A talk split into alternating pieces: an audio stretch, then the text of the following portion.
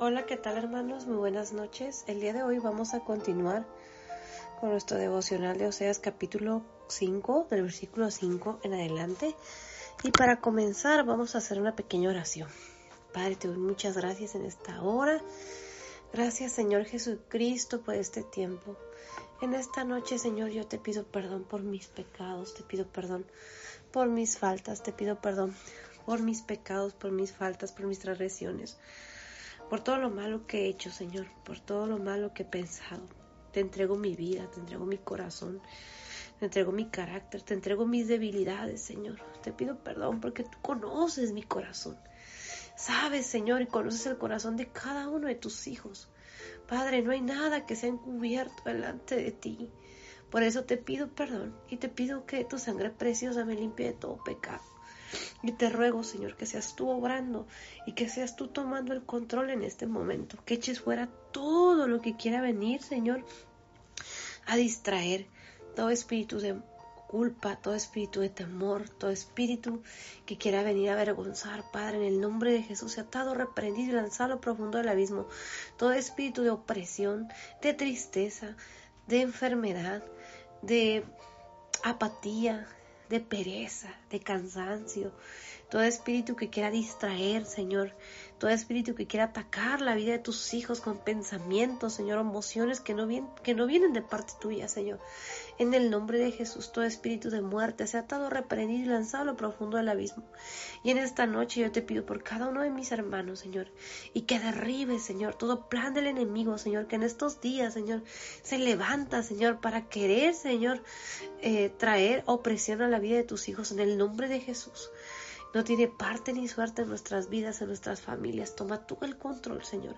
Pelea la batalla por nosotros. Pelea la batalla por mí. Pelea la, la, batalla por cada uno de tus hijos. Reprende todo espíritu de muerte, todo espíritu de enfermedad, todo espíritu de ansiedad, de depresión, de tristeza. En el nombre de Jesús, atado, reprendido y lanzado a lo profundo del abismo. Te pido en esta hora que pongas un carbón encendido en mi boca, para que todo lo que diga, Señor, sea conforme a tu voluntad. No permitas que diga nada que no sea conforme a tu voluntad. Echa fuera todo pensamiento contrario, se ha llevado cautivo a la obediencia a Cristo. En el nombre de Jesús, todo pensamiento contrario se ha llevado cautivo a la obediencia a Cristo. Establece tu reino en cada hogar. Establece tu reino en mi casa, en la casa de cada uno de tus hijos, Señor.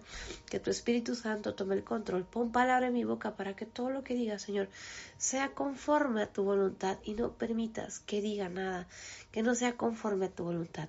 En esta noche yo te pido, Señor Jesús, que quites todo velo mágico, toda venda mágica, toda ceguera y toda sordera espiritual. Abre nuestro entendimiento.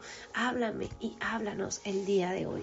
Y Señor Jesucristo, yo te doy muchas gracias y te pido que me enseñes a valorar día con día tu sacrificio en la cruz. Que quites de mi vida, Señor, el corazón malagradecido, que quites de mi vida ese corazón que no sabe apreciar y pon un corazón sincero, pon un corazón dispuesto, pon un corazón que sepa agradecer, pon un corazón que sepa valorar día con día tu sacrificio en la cruz. Te doy muchas gracias en esta noche. Espíritu Santo de Dios, te doy muchas gracias, Señor Jesucristo. Gracias por tu presencia, gracias por tu palabra. Gracias por bendecirnos con tu hermosa presencia, Espíritu Santo de Dios. Toma el control en este tiempo. Espíritu Santo, redarguye mi corazón de pecado, redarguye nuestro corazón de pecado. Háblame y háblanos en esta hora. Padre, te adoramos. Espíritu Santo de Dios, te adoramos. Señor Jesucristo, te adoramos en esta hora. En el nombre precioso de Cristo Jesús. Padre, recibe la gloria, recibe la honra. Espíritu Santo de Dios, recibe la gloria, recibe la honra. Señor Jesucristo, recibe la gloria, recibe la honra. En el nombre precioso de Cristo Jesús. Amén. Gloria a Dios por su palabra, hermanos. El día de hoy vamos a continuar con nuestro devocional de Oseas, capítulo 5 del versículo 5 en adelante y la palabra del Señor se lee en el nombre del Padre, del Hijo y del Espíritu Santo y vamos a comenzar con la versión Reina Valera 1960 que dice lo siguiente en Oseas capítulo 5 versículo 5 dice La soberbia de Israel le desmentirá en su cara Israel y Efraín tropezarán en su pecado, y Judá tropezará también con ellos. Y el versículo 5 de Oseas capítulo 5 podemos ver cómo el Espíritu Santo de Dios nos habla, hermanos, y nos dice, la soberbia de Israel le desmentirá. Y la palabra soberbia dice que uno de sus significados del término soberbia es sentimiento de superioridad frente a los demás. Provoca un trato distante o despreciativo, dice, hacia ellos. Y algo que el Espíritu Santo de Dios me enseña el día de hoy, hermanos, y que nos enseña el día de hoy, precisamente acerca de la soberbia, las consecuencias de la soberbia. Y algo que podemos entender y que puedo entender cómo el Espíritu Santo Dios me redarguye, hermanos, es que muchas veces podemos llegar a tener una actitud soberbia. Yo puedo llegar a tener una actitud soberbia y Dios lo ve, Dios lo conoce. Dios conoce cuando nosotros somos soberbios, Dios conoce cuando tenemos ese sentimiento de superioridad. Muchas veces, hermanos, podemos llegar a sentirnos superior a otras personas, podemos llegarnos a sentir superior a, perdón, podemos llegar a sentirnos superior a otras, a otras personas, a otros hermanos, por ejemplo, porque a veces creemos que somos más santos o creemos que conocemos más de Dios, creemos que conocemos más de la palabra de Dios, creemos que tenemos cierto conocimiento, creemos que tenemos eh, más talento que otros hermanos o muchas veces nos llegamos a sentir superiores un área de mi vida que el Espíritu Santo de Dios me, me redarguye y que me ha redarguido a lo largo de, todos estos años desde que era muy joven. El Señor me, me dio la oportunidad de, servirle a través de la, de la alabanza, a través de la música, a través de, de cantar. Y es un área que el Espíritu Santo de Dios ha redarguido desde muy joven porque muchas veces puede uno llegar a sentirse superior, cuando realmente, hermanos, dones y talentos que tenemos es porque Dios nos lo ha dado. Y a veces porque una persona nos llega a decir, ay, qué bonito cantas, ay, qué bonito predicas, ay, qué bonito lo que haces, ay, qué bonito ministerio. Muchas veces mm, nos podemos llegar a sentir superiores a los demás. Pero tenemos que entender algo, hermanos, lo que hacemos es para Dios. La honra y la gloria es de Dios, le pertenece a Dios. Nosotros solo somos un instrumento en sus manos.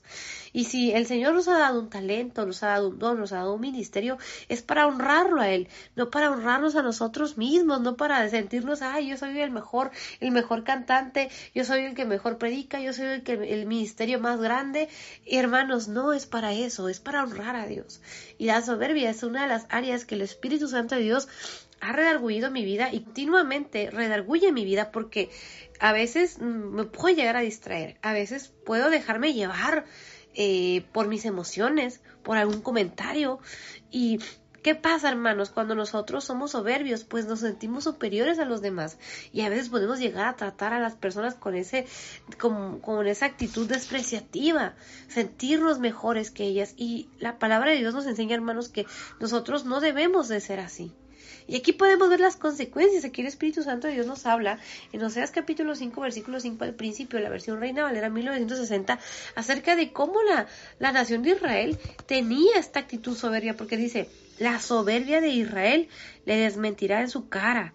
Israel y Efraín tropezarán en su pecado y Judá tropezará también con ellos. Vamos a ver cómo toda la nación de Israel iba a tropezar en, en su pecado, porque dice, Israel y Efraín tropezarán en su pecado y Judá tropezará también con ellos. Recordemos que algo que el Espíritu Santo de Dios nos enseña, hermanos, es que en este tiempo en el que fue dada la palabra al profeta Oseas, era el tiempo de, los reyes en, ese, en ese periodo y la nación de Israel estaba dividida en dos reinos, en el reino del norte y el reino del sur.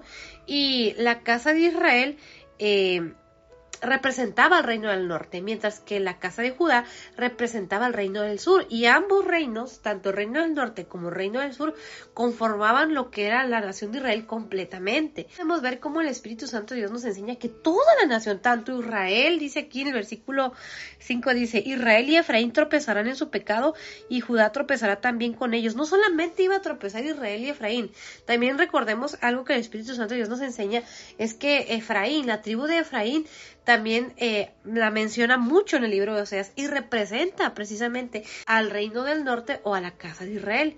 y la casa de Judá representa en este caso al reino del sur. Entonces aquí podemos ver que dice aquí en el versículo 5 dice, Israel y Efraín tropezarán en su pecado y Judá tropezará también con ellos, todos, completamente la nación de Israel, ambos reinos, Efraín en este caso Israel y Judá también podemos ver cómo el Espíritu Santo de Dios nos habla acerca de cómo ellos iban a tropezar, porque el pecado, hermanos, nos hace tropezar, el pecado nos hace caer. En la versión NBI o nueva versión internacional, o sea, capítulo 5, versículo 5, dice lo siguiente, la arrogancia de Israel testificará en su contra, Israel y Efraín tropezarán con su maldad, y hasta Judá caerá con ellos. ¡Wow! Y aquí podemos ver las consecuencias del pecado, hermanos. Algo que el Espíritu Santo Dios me enseña y me hace reflexionar es que a veces nosotros podemos ver a ciertas personas y decir, ay, esa persona ya, ya cometió un error o esa persona siempre comete el mismo error. Pero al menos nos damos cuenta, hermanos, que a veces hay otras personas que nosotros ni siquiera esperábamos, que tal vez estuviera viviendo o, o, o en este caso batallando con algún pecado. Y esas personas muchas veces podemos ser nosotros.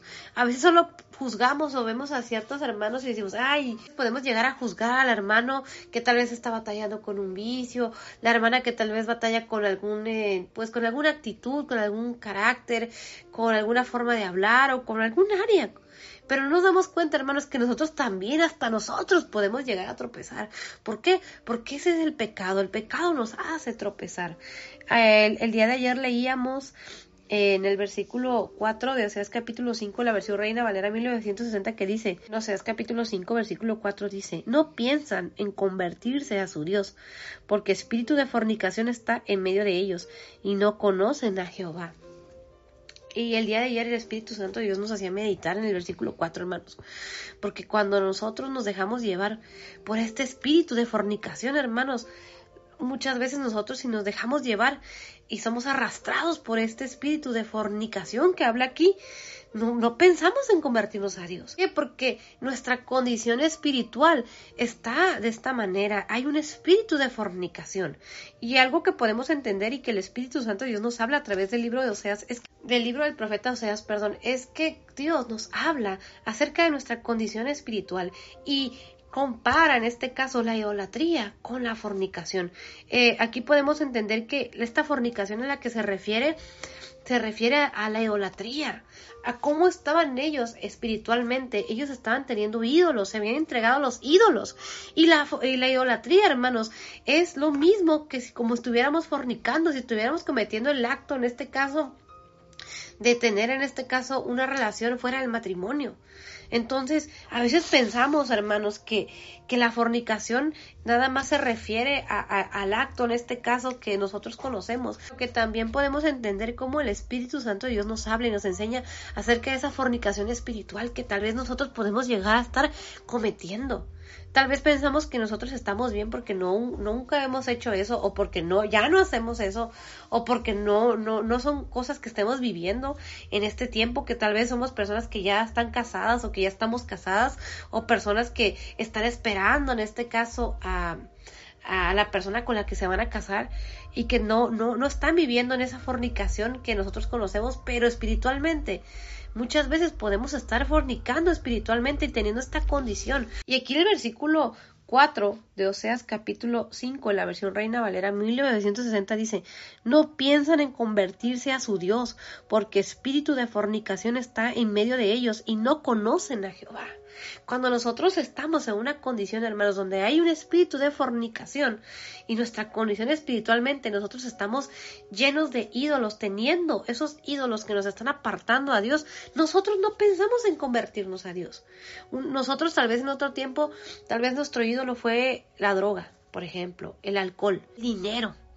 Tal vez fuimos personas que por dinero llegamos a cometer una cantidad de errores o una cantidad de cosas que, que nos, en este tiempo, al recordarla, nos avergüenza, hermanos. Tal vez por dinero hicimos muchas cosas malas. Tal vez por dinero llegamos a robar, llegamos a fornicar, carnalmente hablando. Llegamos a ser personas que, que cometimos muchos, muchos errores por el dinero. Y ese era nuestro ídolo.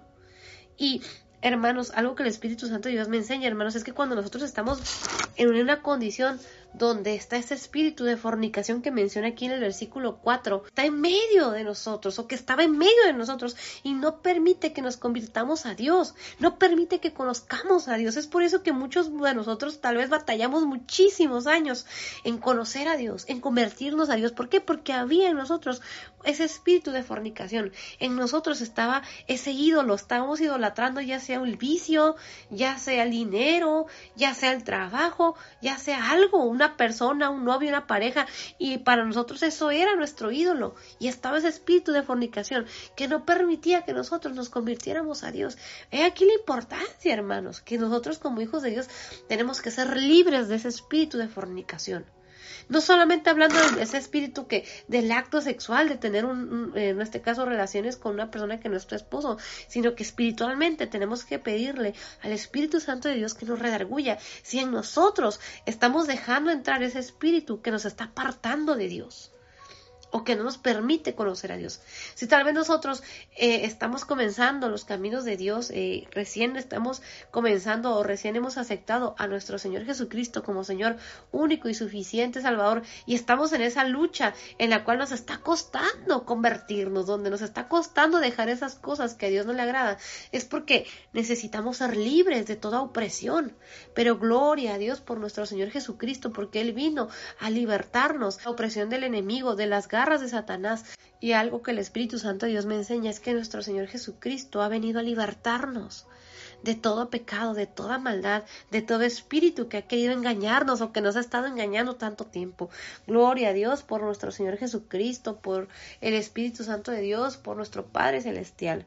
En la versión NBI, o sea, capítulo 4, versículo 4, dice, no les permiten sus malas obras volverse a su Dios. Su tendencia a prostituirse les impide conocer al Señor. Fuerte, hermanos, es fuerte pero podemos ver cómo el Espíritu Santo de Dios nos redarguye, porque dice al principio del versículo 4, no les permiten sus malas obras volverse a Dios. Las malas obras, nuestras malas acciones, nuestras malas decisiones no nos permiten volvernos a Dios. Hay que tener mucho cuidado con lo que estamos haciendo, con las decisiones que estamos tomando, porque esas no nos están permitiendo que nosotros volvamos a Dios, que conozcamos a Dios. Y luego dice en el versículo 4 al final, dice, su tendencia a prostituirse les impide conocer al Señor. Lo dice en Oseas capítulo 4, versículo 4 en la versión NBI o nueva versión internacional.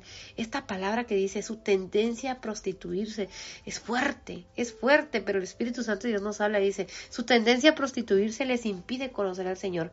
En la versión Reina Valera 1960 dice en Oseas capítulo 5, versículo 4 dice, no en convertirse a su Dios, porque espíritu de fornicación está en medio de ellos y no conocen a Jehová este espíritu de fornicación. Versión NBI lo traduce como su tendencia a prostituirse. Y es una palabra fuerte, hermanos, que el Espíritu Santo de Dios me redarguía el día de hoy. Porque meditaba, hermanos, en esas áreas de mi vida en las cuales yo batallo. En esos pensamientos, en esas emociones, en esos sentimientos, en esas cosas en las cuales yo como hija de Dios batallo. Muchas veces me avergüenzo de todas esas cosas que yo puedo llegar a pensar, llegar a sentir, llegar a hacer, esas cosas que puedo llegar a decir, esas acciones que puedo llegar a cometer o hacer. Y algo que el Espíritu Santo de Dios me enseña, hermanos, es que Dios me conoce. Y Él nos conoce, hermanos. Él conoce nuestra condición. Él sabe que tenemos esa tendencia a hacer lo malo. Aquí lo dice en la versión NI, lo dice muy fuerte. Dice su tendencia a prostituirse. El Señor conocía cómo era su pueblo, cómo era la nación de Israel. Él conocía que ellos tenían esa tendencia a prostituirse, que en ellos había ese espíritu de fornicación. La palabra tendencia eh, dice que eh, significa, uno de sus significados del término tendencia dice que es inclinación o disposición natural que una persona tiene hacia una cosa determinada. También dice que significa idea o corriente especialmente de tipo religioso, político o artístico que, o artístico que se orienta en determinada dirección. La palabra tendencia es similar al término inclinación o propensión. Entonces, hermanos, el Señor sabe, conoce nuestra condición. Él sabe que nos estamos inclinando muchas veces a hacer lo malo. Él conoce nuestro corazón. Por eso me recuerda mucho a un versículo que está precisamente en el libro de Romanos capítulo 7, versículo 20. El Espíritu Santo de Dios me recuerda este versículo que dice en Romanos capítulo 7, versículo 19, 20 dice, porque no hago el bien que quiero, sino el mal que no quiero, eso hago. Y si hago lo que no quiero, ya no lo hago yo, sino el pecado que mora en mí. Algo que el Espíritu Santo Dios me enseña, hermanos, es que Dios me conoce él conoce y me conoce y nos conoce a cada uno como sus hijos. Así como Él conocía que la nación de Israel tenía esa tendencia a prostituirse, a inclinarse hacia prostituirse espiritualmente, que se, que se inclinaban o tenían esa tendencia, esa inclinación hacia los ídolos. El Señor nos conoce en este tiempo, porque podemos decir, es que esta palabra es nada más aplica para la nación de Israel, pero nosotros también como su pueblo en este tiempo, también muchas veces tenemos esa inclinación, esa tendencia a prostituirnos, hablando espiritualmente. Tal vez muchos de nosotros, gloria a Dios y gracias a Dios, no hacemos eh, o no, no, no nos prostituimos hablando del acto, ¿no? ¿Qué significa? Pero espiritualmente, hablando espiritualmente, el Señor nos conoce, conoce que nos inclinamos muchas veces veces hacer lo malo. Que conoce que muchas veces nos inclinamos a un vicio tal vez. Que tal vez estamos batallando con un vicio, batallando con la droga, con el alcohol, con el cigarro, batallando con, con muchas personas con pornografía o batallando con la fornicación, hablando del acto carnal, batallando con el adulterio, batallando con las malas palabras, batallando con los malos pensamientos, batallando con un mal carácter. El Señor nos conoce que muchas veces nos tendemos a hacerlo. Muchas veces, aunque nosotros querramos como hijos de Dios hacerlo bueno, pero a veces el carácter nos gana, hermanos, nos gana la mala palabra. A veces cuando menos nos damos cuenta ya nos ganó el vicio, cuando menos nos damos cuenta ya nos ganó un pensamiento que no debimos tener, una actitud que no debimos tener. Y el Señor nos conoce. El Señor nos conoce y a pesar de que nos conoce Él sabe quiénes somos y lo que estamos dispuestos a hacer y lo que muchas veces hacemos, el Señor nos ama, Él es fiel. Porque aunque nosotros fuéramos infieles, Él permanece fiel. Él no puede negarse a sí mismo. El Señor tiene misericordia de nosotros en este tiempo, hermanos. Él estaba hablando a la nación de Israel, estaba hablando fuerte.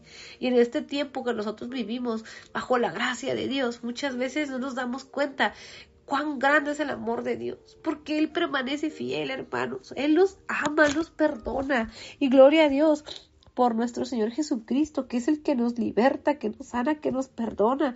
Y como dice su palabra, si alguno hubiera pecado, abogado tenemos para con el Padre. Pero algo que el Espíritu Santo de Dios me enseña, hermanos, es que nosotros no debemos de pecar deliberadamente.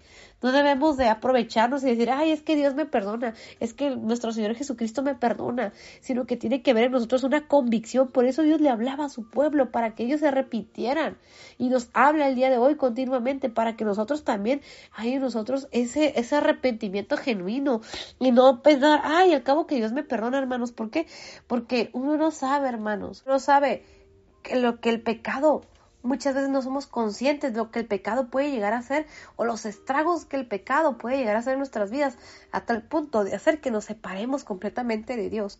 Que el Señor en su misericordia nos permita, hermanos, permanecer fieles a Él. Si alguno de nosotros pecamos o, o, fallamos, inmediatamente arrepentirnos, ir a la gracia de Dios, hermanos, porque Dios tiene su tiempo. Uno, nosotros como hijos de Dios no sabemos, el regreso de nuestro Señor Jesucristo puede ser en cualquier momento. Y Dios tenemos que estar listos como esa iglesia limpia y sin mancha preparada para su regreso. O, o, si el Señor el día que Dios nos manda a llamar a su presencia, que estemos a cuentas con Él. Tenemos que ser agradecidos con la gracia de Dios.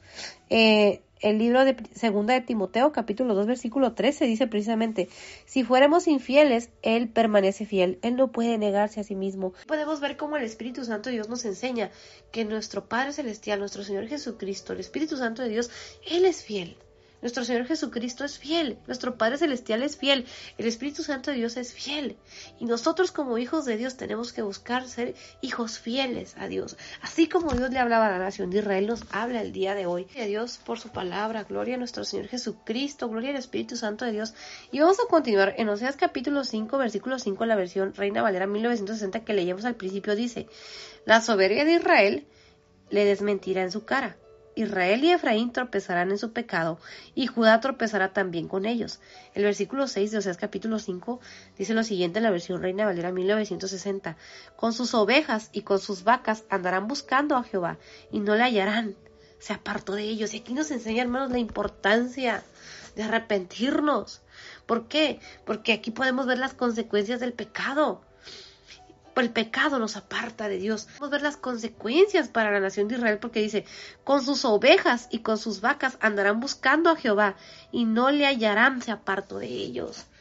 Wow, hermanos, si Dios se aparta de nosotros, estamos completamente perdidos. Muchas veces nosotros no nos damos cuenta, hermanos, que nos hemos alejado tanto de Dios, que de repente lo estamos buscando, pero nos hemos apartado tanto de Dios. Por eso ese es el día que el Señor ha hecho para reconciliarnos con Dios.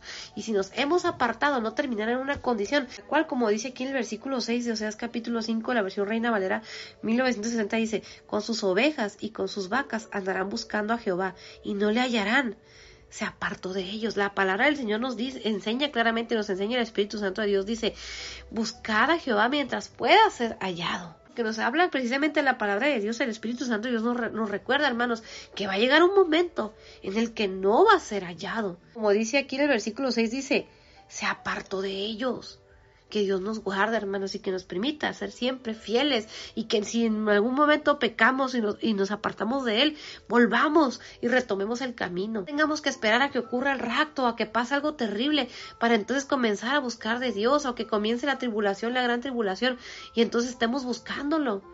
Y como dice aquí en el versículo 6, dice, con sus ovejas y con sus vacas andarán buscando a Jehová, y no le hallarán se apartó de ellos. El versículo 7 o sea, es capítulo 5 continúa.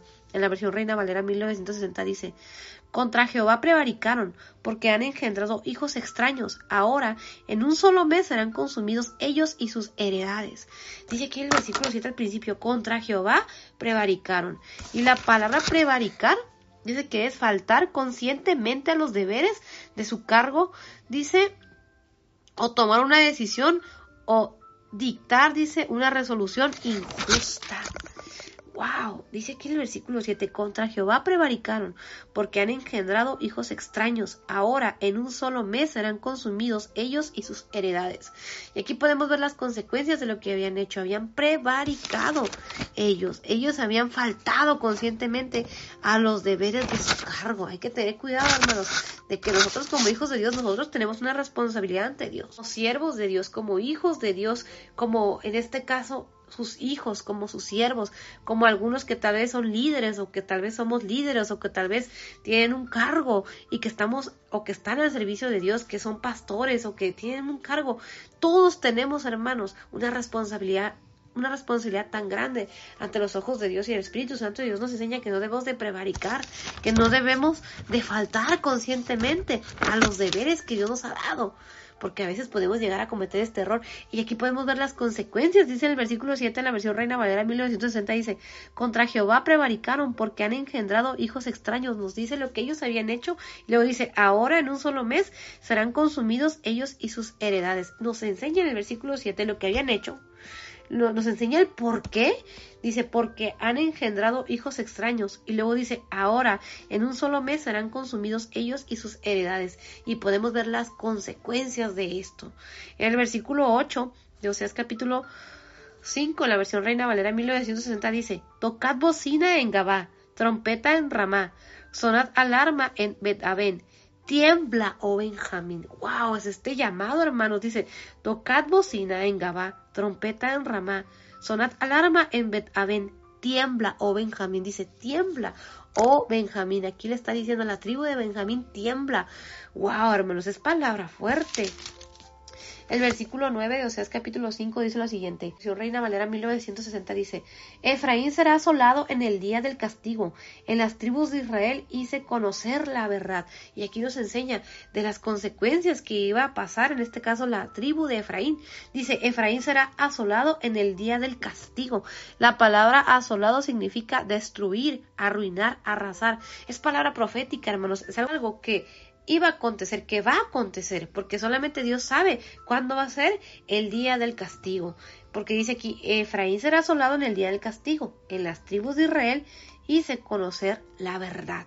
Y aquí en el versículo 9 podemos ver que es palabra profética, porque está mencionando un tiempo. Dice, Efraín será asolado en el día del castigo. En las tribus de Israel hice conocer la verdad. Y aquí podemos ver que es palabra profética que tiene eh, eh, muchas interpretaciones, pero nos enseña el Señor que las consecuencias del pecado, para en este caso la nación de Israel y para en este caso la tribu de Efraín que nos habla y nos menciona en Oseas capítulo 5 versículo 9. Vamos a ver cómo el Espíritu Santo de Dios nos habla acerca de las consecuencias del pecado, hermanos. Hay que tener mucho cuidado y el día de hoy Vamos a dejarlo aquí, pero antes de terminar, si no has entregado tu vida a nuestro Señor Jesucristo, dile en oración, Señor Jesús, yo te recibo como Señor único y suficiente Salvador. Perdona mis pecados. Escribe mi nombre en el libro de la vida. Hazme hoy una nueva criatura. Hoy te confieso como Señor único y suficiente Salvador. Perdona mis pecados, perdona mis faltas. Yo creo que moriste en la cruz por mis pecados y que resucitaste al tercer día. Te pido perdón, Padre, en el nombre precioso de Cristo Jesús. Amén. Gloria a Dios por su palabra, hermanos. Primeramente, Dios, el lunes vamos a continuar con el versículo 9 de Oseas capítulo 5 Quedó pendiente la versión NBI, pero primeramente Dios, el lunes continuamos. Bendiciones. Hola, ¿qué tal hermanos? Muy buenas noches. El día de hoy vamos a continuar con nuestro devocional de Oseas capítulo 2, del versículo 1 en adelante. Y para comenzar vamos a hacer una pequeña oración. Padre, te doy muchas gracias en esta hora. Te doy muchas gracias Espíritu Santo por este tiempo, por permitirnos tener este hermoso tiempo de comunión contigo. En esta hora, Espíritu Santo de Dios, yo te entrego mi vida, mi corazón. Te pido perdón por mis pecados, te pido perdón por mis faltas. Y yo te entrego este momento, Espíritu Santo de Dios. Te pido que seas tú tomando el control, que seas tú derramando de tu gloria, que seas tú derramando de tu presencia, que seas tú enseñándonos en esta noche de tu hermosa palabra. Te pido perdón por mis pecados, te pido perdón por mis faltas y en el nombre de Jesús yo te pido, Señor, que derribes todo argumento que se levante en contra de tu iglesia. Derriba todo espíritu de opresión, derriba todo espíritu de muerte, derriba todo espíritu de ansiedad, derriba todo espíritu de tristeza, derriba todo lo que se quiera levantar en contra de tus hijos. Pon un vallado alrededor de tus hijos en esta noche, Señor. Que tu presencia sea sobre cada uno de tus hijos, que tu presencia vaya con cada uno de nosotros a cada paso que demos. Señor Jesucristo, yo te pido que seas tú glorificándote, tomando el control que peleas la batalla por cada uno de tus hijos, que peleas la batalla por tu pueblo, pelea la batalla por mí, pelea la batalla por cada uno de tus hijos. Te pido por aquel que está pasando por momentos de dificultad, por aquel que está pasando por, por aquel que está pasando por aflicción, por enfermedad, por tristeza, reprende, Señor Jesucristo, todo espíritu de opresión, de enfermedad, de tristeza, de muerte, reprende al devorador, derrama de tu gloria, establece tu reino en nuestras vidas en esta hora.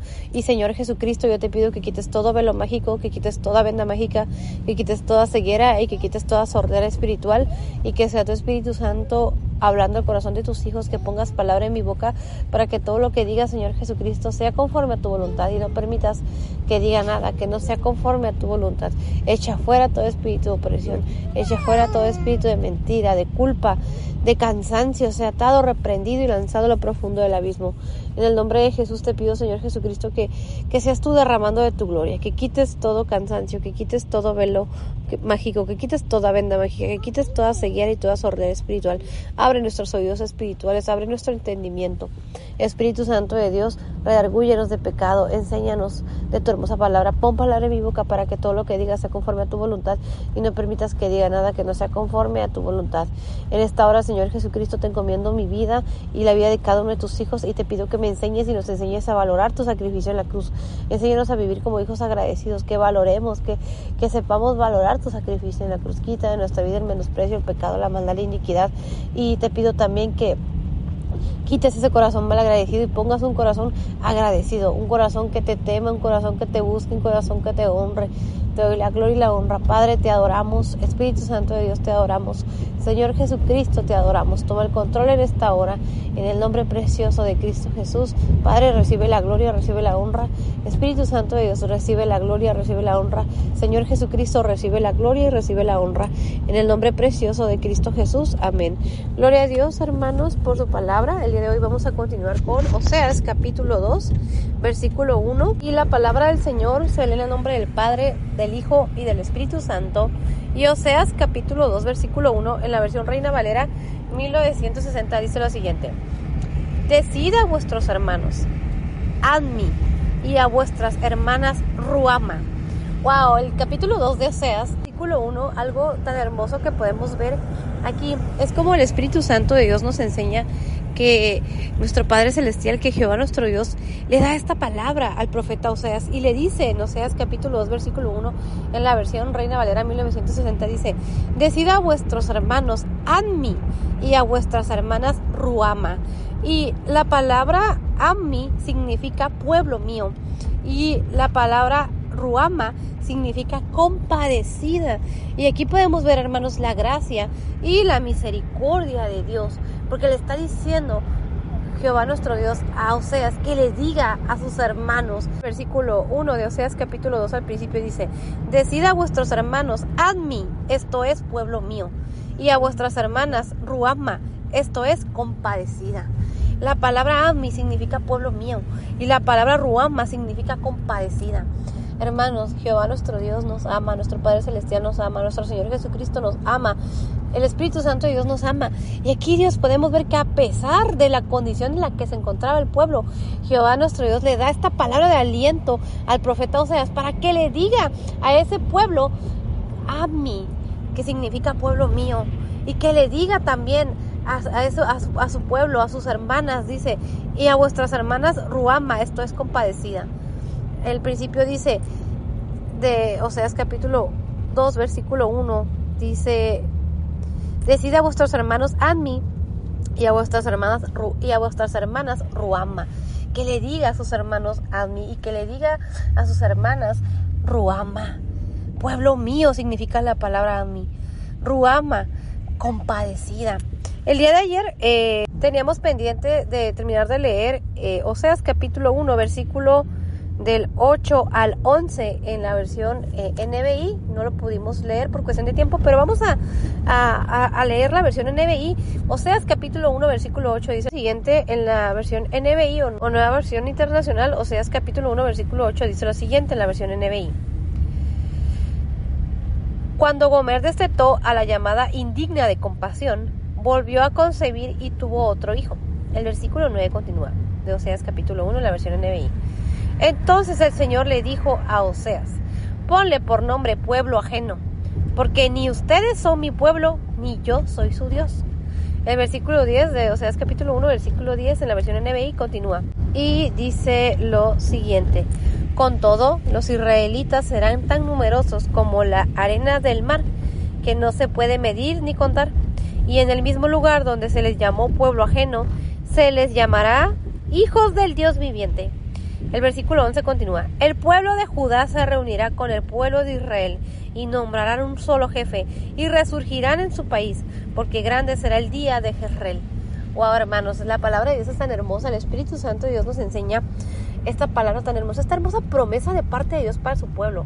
Porque el versículo 10 podemos ver, eh, perdón, el versículo 8 de Oseas capítulo 1, podemos ver, el Espíritu Santo de Dios nos enseña que Gomer tuvo otro otro hijo, después de que destetó a, su hija llamada Loruama, que significaba o que significa no compadecida, o que en la versión NBI lo traduce como indigna de compasión, en el versículo 9 podemos ver como el Espíritu Santo de Dios nos enseña también que Jehová nuestro Dios le dijo o sea, que le pusiera a ese niño que acaba de nacer, le pusiera por nombre Lo Anmi, Lo Anmi que significa no pueblo mío.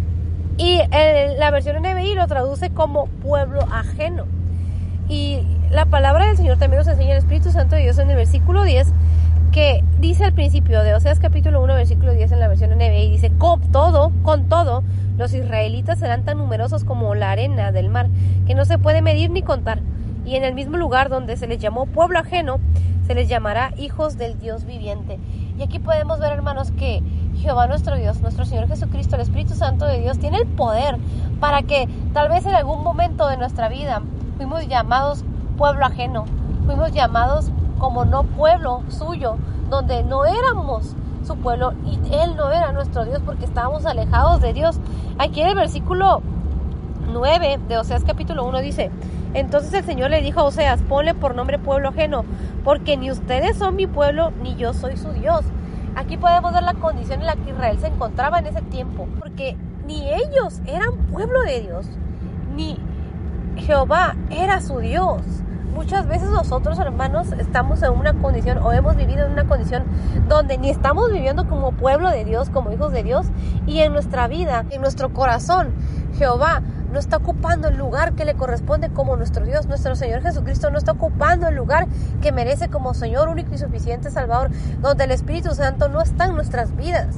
Muchas veces podemos decir que somos pueblo de Dios, pero estamos tan alejados de Dios.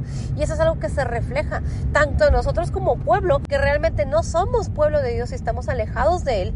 Y tampoco en nuestra vida estamos dejando que sea Dios el que tenga el control de nuestra vida. Estamos lejos de Dios nosotros nos comportamos muchas veces eh, como personas que no son pueblo de Dios, que realmente no parecemos pueblo de Dios. Y que cuando nosotros hacemos nuestra voluntad y nos volvemos al pecado, entonces Jehová no está siendo nuestro Dios porque estamos alejados de Él, porque la desobediencia nos aparta de Dios, la idolatría nos aparta de Dios. Es algo que el Espíritu Santo de Dios me enseña el día de hoy. Y cuando nosotros, hermanos, nos alejamos de Dios, no estamos dejando que nuestro Señor Jesucristo sea nuestro Señor único y suficiente Salvador, no estamos dejando que la presencia del Espíritu Santo esté en nuestras vidas hay que tener mucho cuidado porque a veces nosotros decimos que somos pueblo de Dios, que somos hijos de Dios, pero nuestra vida, nuestra conducta y en nuestro corazón, Jehová nuestro Dios, nuestro Señor Jesucristo, el Espíritu Santo de Dios, no está ocupando el lugar que le corresponde como nuestro Dios, como en este caso como nuestro, Señor Jesucristo como nuestro único y suficiente Salvador. Estamos dejando que el Espíritu Santo de Dios sea quien nos guíe, quien guíe nuestras decisiones, que guíe nuestros pasos, no estamos viviendo la vida conforme a la voluntad de Jehová nuestro Dios, de nuestro Padre Celestial, conforme a la voluntad de nuestro Señor Jesucristo, conforme a la voluntad del Espíritu Santo de Dios. Y el versículo 10 de Oseas capítulo 1 podemos ver cómo el Espíritu Santo de Dios nos enseña que Dios tiene misericordia de nosotros porque dice en Oseas capítulo 1 versículo 10 en la versión NBI dice, con todo los israelitas serán tan numerosos como la arena del mar que no se puede medir ni contar, y en el mismo lugar donde se les llamó pueblo ajeno, se les llamará hijos del Dios viviente.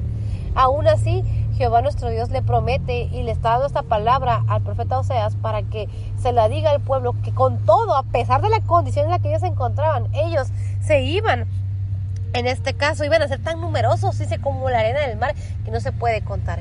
Y Aquí podemos ver algo tan hermoso porque al final del versículo 10 dice, y en el mismo lugar donde se les llamó pueblo ajeno, se les llamará hijos del Dios viviente. Si en algún momento hay una etiqueta o una etiqueta en nuestras vidas donde nos llamaron pueblo ajeno, donde nos llamaron eh, personas incrédulas, nos llamaron pueblo ajeno, donde tal vez alguien nos juzgó y nos eh, recordó nuestra condición de que no éramos parte del pueblo de Dios. ¿Por qué? Porque estábamos lejos de Dios. Pero el Espíritu Santo de Dios nos enseña, hermanos, aún como dice el, versículo 10 al final de Oseas capítulo 1, versículo 10 en la versión NBI o nueva versión internacional, dice, en el mismo lugar donde se les llamó pueblo ajeno, se les llamará hijos del Dios viviente. Si tal vez alguien en este momento te ha puesto esa etiqueta de pueblo ajeno, o te ha dicho que tú no perteneces al pueblo de Dios por la condición en la cual te encuentras. La palabra del Señor nos enseña la promesa que Dios tiene para su pueblo porque dice con todo aún a pesar de la condición en la cual nos encontremos el día de hoy, con toda esa condición en la que estamos viviendo, tal vez estamos lejos de Dios, pero Dios cumple sus promesas. ¿Qué? Porque si Dios tiene un propósito para nuestras vidas, Él va a cumplir ese propósito con todo. Tal vez decimos, es que ya no hay oportunidad para mí porque mira la vida que estoy viviendo, estoy lejos de Dios, no le estoy dando el lugar a Dios que le corresponde, estoy viviendo como, como alguien que no pertenece a un, hijo de Dios, que no pertenece, perdón, al pueblo de Dios. El Espíritu Santo de Dios nos enseña, hermanos, con todo, dice aquí. Le estaba diciendo a su pueblo que ellos iban a ser tan numerosos como la arena del mar que no se podía contar.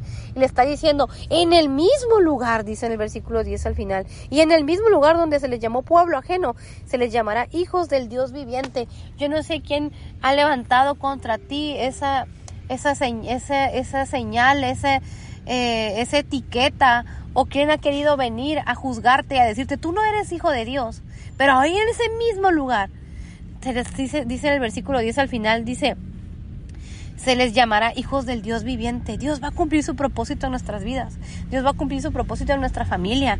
Si tal vez nosotros eh, hemos dicho a nuestros hijos o a nuestro esposo, es que tú no eres un hijo de Dios, es que tú no eres cristiano por la forma en la que vives, va a llegar el día, hermanos, en que Dios va a cumplir su promesa. Y en ese mismo lugar donde tal vez nosotros muchas veces hemos señalado a nuestra familia, a, a nuestros familiares que todavía no han entregado su vida a nuestro Señor Jesucristo, Dios va a cumplir su promesa y van a ser llamados hijos del Dios viviente. Y si nosotros hemos vivido alejados de Dios y alguien nos ha etiquetado y alguien nos ha señalado, vamos a ser llamados hijos del Dios viviente. Qué hermosa promesa para su pueblo. Y el versículo 11 de Oseas capítulo 1, en la versión NBI, dice, el pueblo de Judá se reunirá con el pueblo de Israel y nombrarán un solo jefe y resurgirán en su país porque grande será el día de Israel. Y algo que el Espíritu Santo Dios nos enseña aquí, hermanos, es que Dice, el pueblo de Judá se reunirá con el pueblo de Israel. Recordemos que la nación de Israel estaba dividida en dos reinos el reino del sur, el reino del norte, o también se le conoce como la casa de Judá y la casa de Israel. Pero iba a llegar el día. Aquí podemos ver la promesa de parte de Dios para la nación de Israel que dice aquí en el versículo 11 de Oseas capítulo 1 dice, el pueblo de Judá se reunirá con el pueblo de Israel. Iba a llegar el día en que ese pueblo que estaba dividido se iba a reunir, dice, y nombrarán un, y nombrarán un solo jefe, y resurgirán en su país, porque grande será el día de Jerrel y nombrarán un solo jefe. Recordemos que en ese tiempo la nación de Israel estaba dividida por estos dos reinos y había dos reyes, el reino de la casa de la casa de Judá, el rey en este caso que era el rey de Judá y el rey de la casa de Israel. Pero aquí podemos ver cómo Jehová nuestro Dios le está dando esta promesa al profeta Oseas, al profeta Oseas de que él los iba a reunir. Estos dos reinos divididos se iban a reunir iban a tener un solo jefe. ¡Wow! ¡Qué hermosa promesa! Y luego dice el versículo 11 de Oseas capítulo 1 al final dice, y resurgirán en su país porque grande será el día de Jezreel. Dios cumple sus promesas, hermanos. Dios tiene un propósito. Y en la, en la versión Reina Valera, 1960, Oseas capítulo 2, versículo 1, dice, Decida a vuestros hermanos Ami y a vuestras hermanas Ruama. Podemos ver algo, podemos ver algo muy hermoso, hermanos, porque aquí podemos ver cómo Jehová nuestro Dios nos enseña, cómo el Espíritu Santo de Dios nos enseña, cómo nuestro Señor Jesucristo nos enseña que Dios cambia el nombre. Él cambia nuestro nombre. Si antes éramos llamados por nuestra condición y por nuestro pecado, nuestro Señor Jesucristo, Jehová nuestro Dios, el Espíritu Santo, cambia ese nombre. Si antes éramos conocidos por no ser pueblo de Dios, si éramos conocidos por no haber recibido el perdón, ahora, ahora somos hijos de Dios, ahora somos conocidos porque vivimos por la gracia y la misericordia de Dios. Ahora, ahora vivimos y dependemos de la gracia y la misericordia de Dios y Jehová nuestro Dios ha tenido compasión de nosotros. Nuestro Señor Jesucristo ha tenido compasión de nosotros, Él se ha compadecido de nosotros porque Él nos vio, nuestro Señor Jesucristo nos vio la condición en la cual vivíamos. Él fue y se entregó en la cruz para que nosotros pudiésemos ser salvos. Ahora hermanos, el Espíritu Santo de Dios mora en nuestras vidas. Qué hermosa promesa. El Espíritu Santo de Dios nos llevó a buscar a Dios, a buscar al Padre, que se ha compadecido de nosotros. Jehová nuestro Dios, nuestro Padre Celestial, se ha compadecido de nosotros. Nuestro Señor Jesucristo se ha compadecido de nosotros. El Espíritu Santo de Dios se ha compadecido de nosotros. Ahora nosotros somos su pueblo. Somos ovejas de su prado. Qué hermosa promesa. Y el versículo 2 de el versículo 2 de Oseas capítulo 2, versículo 2 en la versión Reina Valera 1960 dice lo siguiente. Contended con vuestra madre, contended, porque ella no es mi mujer, ni yo su marido. Aparte pues sus fornicaciones de su rostro y sus adulterios de entre sus pechos. El versículo 2 es un versículo muy fuerte y el Espíritu Santo de Dios nos habla, hermanos, y nos dice algo muy importante. Si nosotros somos hijos de Dios, si nosotros ahora somos ese pueblo suyo, si nosotros ahora somos ese pueblo que Dios se ha compadecido de nosotros, tiempo, Dios ha tenido misericordia de nosotros, se ha compadecido de nosotros y ahora nosotros pertenecemos al pueblo de Dios, tenemos esa pertenencia, esa identidad como hijos de Dios. Entonces, hermanos, el Espíritu Santo de Dios nos enseña cómo Jehová nuestro Dios le decía al profeta Oseas en el versículo 2, Oseas capítulo 2 en la versión Reina Valera 1960 dice, contended con vuestra madre, contended, porque ella no es mi mujer, ni yo su marido. Aparte pues sus fornicaciones de su rostro y sus adulterios de entre sus pechos. Y aquí podemos ver algo muy importante que Jehová nuestro Dios, que nuestro Señor Jesucristo, que el Espíritu Santo de Dios nos enseña, nos dice, contended con vuestra madre, contended. Hermanos, ahora como hijos de Dios, ahora que Dios nos ha cambiado ese nombre y ahora somos su pueblo y ahora Él ha tenido misericordia de nosotros, Él se ha compadecido de nosotros, que hemos recibido la gracia y la misericordia de Dios, tenemos que contender con el pecado. No podemos darle tregua al enemigo, no podemos seguir viviendo una vida en la cual nosotros este, estemos queriendo vivir una tregua con el enemigo. Tenemos que contender con el pecado. La palabra contender, el significado significa, bueno, el significado de la palabra contender dice que es pelear, luchar, batallar materialmente. La palabra contender significa pelear, luchar, batallar. Nosotros tenemos que luchar, tenemos que pelear con el pecado. Esa, con esa condición en la cual muchas veces nos ha alejado de Dios, tenemos que pelear. Es una lucha, es una lucha. No podemos decir, ay, yo ya le entregué mi vida al Señor y todo está tranquilo. No, es una lucha diaria. El pecado, hermanos, se presenta en nuestra vida como si fuese nuestra opción, nuestra mejor opción. Pero al final de cuentas, el pecado lo único que hace es matar. El enemigo viene para matar, robar y destruir. Y el pecado es esa puerta que nosotros le abrimos al enemigo para que eh, lo dejemos entrar y él va a querer matarnos, va a querer acabarnos con el pecado. Y el pecado, hermanos, es algo que siempre, como hijos de Dios, va a ser algo que se opone a la voluntad de Dios. Y aquí el versículo 2, o sea, es capítulo 2, versículo 2 en la versión Reina Valera 1960, el Espíritu Santo Dios nos enseña y dice, contended con vuestra madre, contended, porque ella no es mi mujer, ni yo su marido. El pecado, hermanos, lo que esta mujer representaba, esta mujer representaba al pueblo que se había apartado de Dios, un pueblo que había dejado a Jehová nuestro Dios por irse tras los ídolos, un pueblo que había fornicado, un pueblo que se estaba prostituyendo tras los ídolos.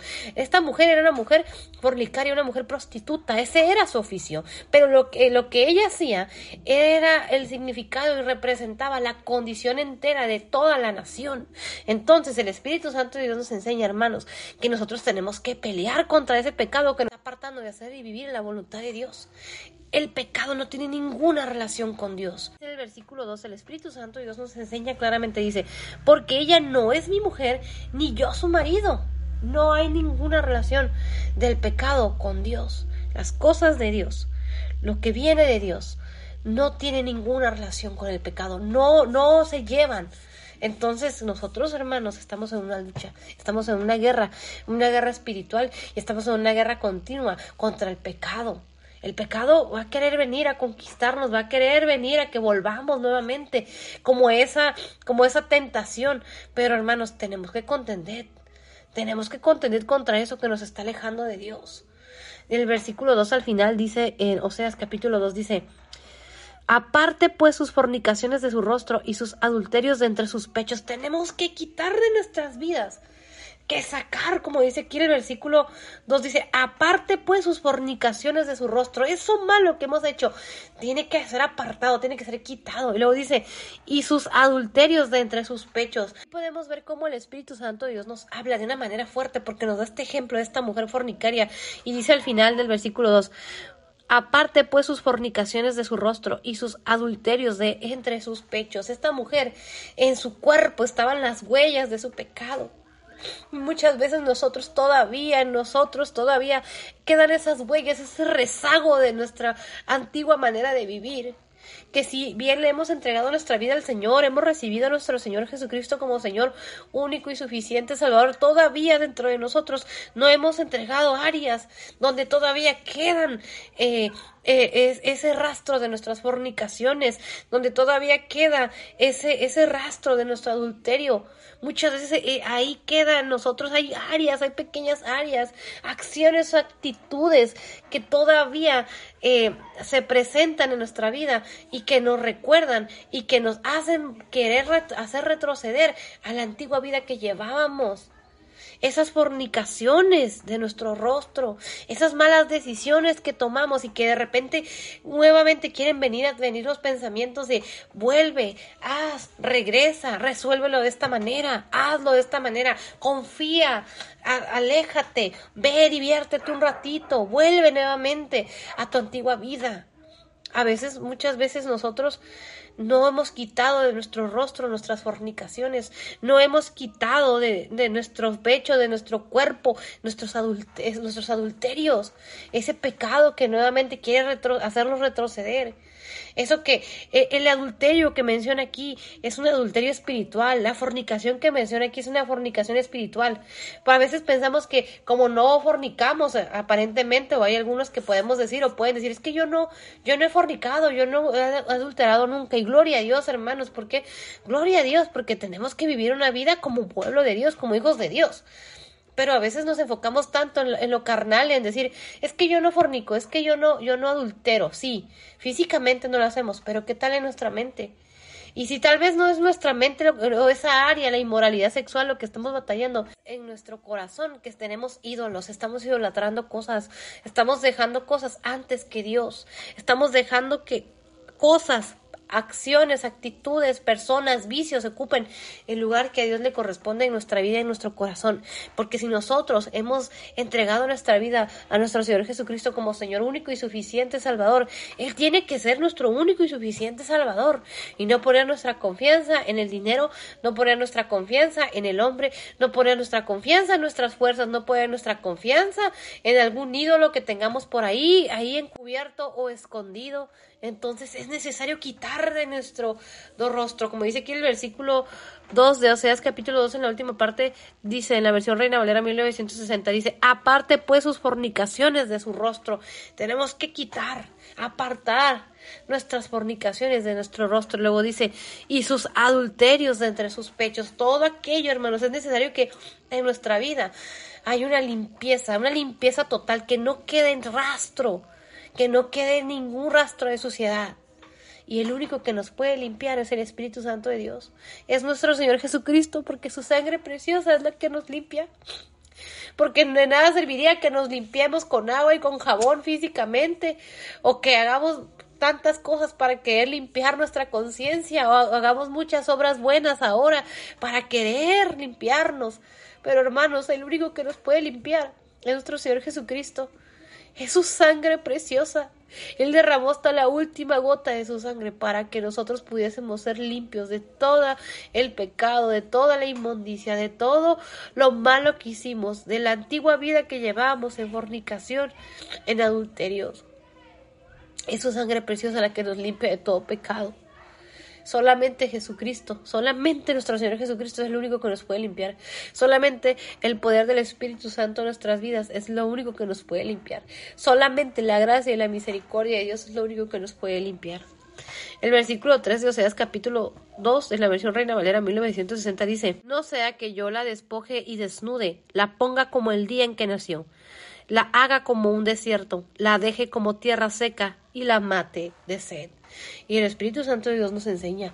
Aquí vemos cómo Dios le da esta advertencia, le está diciendo que tenía que apartar de su rostro sus fornicaciones y que tenía que apartar sus adulterios de entre sus pechos, tenía que quitar de, su vida esa condición, no podía seguir viviendo el pueblo en esa misma condición. Y nosotros como hijos de Dios no podemos seguir viviendo en esa misma condición, tenemos que ser limpiados y lavados con la sangre preciosa de nuestro Señor Jesucristo, dejar que sea el Espíritu Santo tratando nuestras vidas, limpiándonos. Y que sea Dios en los procesos que es necesario que tengamos que pasar para que seamos limpiados para que no tengamos que pasar por esto, porque dice el versículo 3, y es una advertencia fuerte, dice el Oseas capítulo 2, versículo 3, dice, no sea que yo la despoje y desnude, la ponga como el día en que nació, la haga como un desierto, la deje como tierra seca y la mate de sed.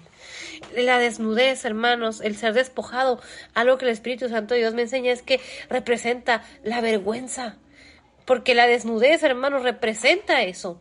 Nosotros, nadie quiere que nos, nadie queremos que alguien nos mire así, en esa condición desnudos, sin nada, perdidos. Y como dice en la última parte del versículo 3, dice, la haga como un desierto, la deje como tierra seca y la mate de sed. El Espíritu Santo de Dios nos enseña es que si estamos viviendo en una condición donde estamos secos, donde estamos avergonzados, donde estamos siendo despojados, donde estamos sintiendo que nos estamos muriendo, que estamos secos, que no hay vida en nosotros, que somos como un desierto. Tenemos que arrepentirnos, hermanos, porque el pecado, aquí podemos ver las consecuencias del pecado. Si nosotros no quitamos el pecado, aquí podemos ver que Dios es un Dios justo. Y como dice aquí en el versículo 3, dice en Oseas capítulo 2, no sea que yo la despoje y desnude, la ponga como el día en que nació, la haga como un desierto, la deje como tierra seca y la mate de sed podemos ver las consecuencias, hermanos. Jehová nuestro Dios, nuestro Señor Jesucristo, el Espíritu Santo de Dios nos enseña y nos advierte, hermanos, la condición en la que podemos quedar que podríamos morir de sed, podríamos terminar despojados, desnudos, podríamos terminar como un desierto, podríamos terminar como dice aquí, deje como tierra seca y la mate de sed. Aquí podemos ver las consecuencias. Arrepentirnos y entregarle nuestra vida a nuestro Señor Jesucristo. Y el día de hoy, antes de terminar, dile con tus palabras, Señor Jesús, yo te recibo hoy como Señor único y suficiente Salvador. Perdona mis pecados, escribe mi nombre en el libro de la vida. Hazme hoy una nueva criatura. Yo creo que moriste en la cruz por mis pecados y faltas y creo que resucitaste al tercer día. Hoy te confieso como Señor único y suficiente Salvador. En esta hora yo te pido que me limpies de todo pecado, de toda maldad, de toda inmoralidad, de toda fornicación, de todo adulterio, de toda inmoralidad sexual y de todo el pecado y maldad en las que yo, en lo que yo me he alejado como tu hija espiritualmente. Quita de mi vida la idolatría, quita de nuestra vida la idolatría, el pecado, la iniquidad. Límpianos, Señor Jesucristo, con tu sangre preciosa. En el nombre precioso de Cristo Jesús. Amén. Gloria a Dios por su palabra, hermanos. Primeramente, Dios, mañana continuamos con el versículo 4. Bendiciones. Hola, ¿qué tal hermanos? Muy buenas noches. El día de hoy vamos a continuar con nuestro devocional de Oseas, capítulo 5 del versículo 12 en adelante. Y para comenzar vamos a hacer una pequeña oración. Padre, te doy muchas gracias porque eres muy bueno, Señor, porque para siempre es tu misericordia. En esta noche, Señor Jesucristo, yo te pido perdón. Te pido perdón por mis pecados, te pido perdón por mis faltas, te pido perdón por mis transgresiones. Y te ruego, Señor Jesucristo, tu cobertura, tu protección, tu respaldo. Y que tu Espíritu Santo, Señor, sea quien tome el control en este tiempo. Que seas tú, Señor, que ponga palabra en mi boca para que todo lo que diga sea conforme a tu voluntad. Y no permitas, Padre, que diga nada que no sea conforme a tu voluntad. Te pido, amado Dios, que tomes el control y que eches fuera toda distracción, que eches fuera todo lo que se quiera levantar en contra de tus hijos, que derribes todo espíritu de opresión, todo espíritu de enfermedad, todo espíritu de muerte, todo espíritu que está atacando la vida de tus hijos en esta noche, todo espíritu de ansiedad, de tristeza, todo espíritu que quiere venir a traer, Señor, opresión a la vida de tus hijos, en el nombre de Jesús, se atado, reprendido y lanzado a lo profundo del abismo. Te pido, Señor Jesucristo, que establezcas tu reino, que derrames de tu gloria, que tu Espíritu Santo nos cubra, nos guarde, nos proteja, nos abrace, nos bendiga, que tomes el control en este tiempo. Reprende, Señor Jesucristo, al devorador, reprende todo espíritu de muerte, reprende todo espíritu que quiera venir, Señor, a traer, Señor, preocupación, pereza, cansancio, apatía, todo espíritu de estupor en el nombre de Jesús se ha atado, reprendido y lanzado profundo del abismo, Señor. Establece tu reino. También te pido en esta hora, Espíritu Santo de Dios, que seas tú tomando el control, que pongas palabra en mi boca para que todo lo que diga sea conforme a tu voluntad. Y en esta noche, Padre, yo te pido en el nombre de Jesús que quites todo velo mágico, que quites toda venda mágica, que quites toda ceguera y que quites toda sordera espiritual que sea tu Espíritu Santo tomando el control, derribando todo argumento que se levante en contra de tus hijos, que sea tu presencia, que sea tu poder, que sea tu gloria, que seas tú, Señor Jesucristo, obrando en la vida de tus hijos, en la vida de tu pueblo, en la vida de cada uno de tus hijos, Señor, en tu iglesia derramando de tu gloria y derramando de tu presencia. Señor Jesucristo, te pido que quites todo velo mágico, que quites toda venda mágica. Y en el nombre de Jesús te pido, Señor, que todo pensamiento contrario sea llevado cautivo a la obediencia a Cristo, que establezcas tu reino en nuestras vidas. Espíritu Santo de Dios, toma el control en esta noche. Glorifícate. Espíritu Santo de Dios, glorifícate. Señor Jesucristo, glorifícate. Padre, te doy gloria, te doy honra. Señor Jesucristo, te doy muchas gracias. Y en esta hora yo te doy la gloria, te doy la honra, te doy muchas gracias. Espíritu Santo de Dios, te doy la gloria, te doy la honra. Padre amado, te doy la gloria, te doy la honra. Padre, te adoramos. Espíritu Santo de Dios, te adoramos. Señor Jesucristo, te adoramos. Te damos muchas gracias, Padre. Te damos muchas gracias porque tú eres nuestro Dios. Jehová de los ejércitos es tu nombre. Te damos gloria y honra y te pido, Señor, que tomes el control que eches fuera todo pensamiento contrario y que se haya llevado cautivo a la obediencia a Cristo. También te pido que me enseñes y que nos enseñes a valorar día con día el sacrificio de nuestro Señor Jesucristo Cristo, que quites el pecado, la iniquidad, que quites el corazón malagradecido y que pongas un corazón agradecido. Y en esta noche te doy gloria y honra en el nombre precioso de Cristo Jesús. Padre, te adoramos. Espíritu Santo de Dios, te adoramos. Señor Jesucristo, te adoramos. En el nombre precioso de Cristo Jesús. Amén. Gloria a Dios por su palabra. El día de hoy vamos a continuar con nuestro devocional de Oseas capítulo 5 versículo 12 en adelante, y la palabra del Señor se lee en el nombre del Padre, del Hijo y del Espíritu Santo. Y Oseas capítulo 5, versículo 12 en la versión Reina Valera 1960 dice lo siguiente. Yo pues seré como polilla a Efraín y como carcoma a la casa de Judá.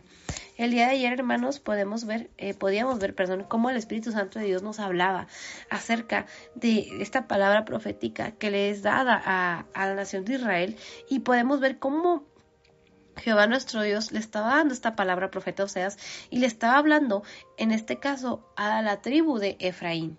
En la versión NBI o nueva versión internacional, Oseas capítulo 5, versículo 12, dice lo siguiente en la versión NBI. Oseas capítulo 5, versículo 12 dice, pues seré para Efraín como polilla, como carcoma para el pueblo de Judá.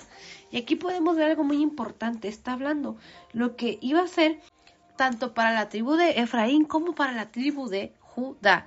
Estas dos tribus, podemos ver algo muy interesante, como el Espíritu Santo de Dios nos enseña que estas dos tribus, eh, Jehová nuestro Dios las menciona. Y eso algo que puedo entender o que podemos entender es que estas dos tribus son dos tribus muy importantes que destacan, porque algo que podíamos entender anteriormente y que el Espíritu Santo Dios nos enseña que la tribu de Efraín eh, representaba precisamente al reino del norte, mientras que la tribu de Judá representaba al reino del sur. Recordemos que la nación de Israel, para el tiempo en el cual eh, eh, le fue dada esta palabra profética al profeta, al profeta Oseas era en tiempo, eh, en el tiempo en el cual la nación de Israel estaba estaba dividida entre el reino del norte y el reino del sur. El reino del norte era conformado por la tribu de Efraín y otras eh, nueve tribus, en total eran diez tribus que conformaban el reino del norte y que también se le conoce como la casa de Israel, mientras que el reino del sur era conformado por dos tribus, la tribu de Judá y la tribu de Benjamín, y era conocido por el reino del sur. Y eso lo pueden confirmar precisamente si leemos o si leen el libro de Primera de Reyes y Segunda de Reyes, Primera de Crónicas y Segunda de Crónicas. Esos dos libros son dos libros históricos muy, muy importantes y muy interesantes porque el Espíritu Santo de Dios nos enseña mucho a través de, de cada uno de los libros que nosotros podemos leer en la palabra de Dios y hablando específicamente de la historia de los reyes de la nación de Israel, eh, fueron tiempos donde acontecieron muchas cosas que históricamente fueron registradas precisamente en el libro de Primera de Reyes, Segunda de Reyes, el libro de Primera de Crónicas y Segunda de Crónicas. Son, son eh, estos cuatro libros son libros que van de la mano. Entonces, si tienen la oportunidad de un día leerlos, eh, pues se los recomiendo. El Espíritu Santo Dios nos enseña mucho a través de esos, de esos cuatro, de esos cuatro libros históricos tanto de Primera de Reyes como Segunda de Reyes, Primera de Crónicas y Segunda de Crónicas. Y primeramente Dios eh, uno de los deseos de mi corazón es poder estudiar precisamente estos cuatro libros en nuestros devocionales diarios. Y primeramente Dios, eh, más adelante los estaríamos viendo en nuestro devocional. Y bueno, en el versículo 11 de Oseas capítulo 5 eh, dice lo siguiente. En la versión Reina Valera 1960, al día de ayer leíamos precisamente en Oseas capítulo 5, versículo 11, en la versión Reina Valera 1960 dice, Efraín es vejado, quebrantado en juicio, porque quiso andar en pos de vanidades. Y aquí en el versículo 11 también podemos ver cómo el Espíritu Santo de Dios nos enseña que le está hablando a la tribu de Efraín y de lo que le estaba aconteciendo, porque dice Efraín es vejado. Y el término vejado significa hacer pasar a alguien por una situación humillante. También significa reprenderlo de forma satírica, dice, u ofensiva. En la versión NBI o nueva versión internacional, o sea, es capítulo 5, versículo 11, dice lo siguiente, Efraín está deprimido, aplastado por el juicio, empeñado en seguir a los ídolos. Y algo que el Espíritu Santo de Dios nos enseñaba el día de ayer y que nos enseña el día de hoy, hermanos, es que muchas veces nosotros nos podemos encontrar en una condición así como se encontraba Efraín, esta tribu de Efraín, que como dice la versión Reina Valera, dice Efraín es vejado, o como dice en la versión NBI, dice Efraín está deprimido. ¿Cuántos de nosotros no nos hemos sentido así? Que somos vejados, nos sentimos humillados, nos sentimos que hemos sido reprendidos, que hemos sido de alguna manera eh, humillados o que tal vez pasamos una situación en la cual alguien nos reprendió, nos llamó la atención y nos hizo sentir eh, de alguna manera ofendidos o eh, nos sentimos humillados y algo que me recuerda el Espíritu Santo de Dios en estos días fue que hace precisamente unas semanas me tocó pasar una situación en la cual yo me sentí humillada, yo me sentía realmente en esta situación y me llegué a sentir deprimida, la verdad, fue fue algo muy, eh, pues una situación, un proceso pues un poco complicado, porque me tocó pasar por una situación en la cual yo me sentí humillada, yo sentí que no, que no había sido justo y sentí que, que me estaban de alguna manera acusando de algo que no, que no era verdad. Y lo peor aún, que me lo estaban diciendo en frente de otras personas. Y, y, la verdad yo me sentí muy mal, e, ese día yo me sentí pues muy triste, la verdad sí lloré, lloré mucho porque me sentí con mucha impotencia y me sentí triste, sentí que mi trabajo no valía la pena, sentí que, que lo que estaba haciendo tal vez no era correcto, que no de, que tal vez esa no era lo que yo debía estar haciendo. Eh, realmente me daban muchas ganas de renunciar, me daban muchas ganas de dejarlo todo y de, y de volver a tener esa actitud que tal vez llegué a tener antes cuando era más joven. Hace muchos años, muchos, muchos años, cuando yo era más joven, también, también me pasó una situación en la cual yo me sentía así, me sentía humillada, me sentí eh, deprimida, eh, también me pasó una situación también complicada en, en, uno de mis trabajos que tuve cuando era más joven, pero en ese momento yo tomé una decisión muy emocional y realmente simplemente renuncié y ya no volví. A pesar de que yo ya llevaba muchos años trabajando ahí y que realmente pues yo sentía que las actitudes o el ambiente que estaba ahí pues era un ambiente muy pues un ambiente muy difícil la verdad había personas que de, pronto pues se ensañaron conmigo y comenzaron a tener una actitud pues muy complicada y, y llegó un momento en el cual una situación también precisamente en la cual yo me sentí así me sentí humillada me sentí que, que me habían ofendido y que no había recibido el apoyo que tal vez yo creía que merecía en ese momento. Y, y la verdad, eh, simplemente yo recuerdo que ya no volví. No me importó los años que yo llevaba, no me importó nada.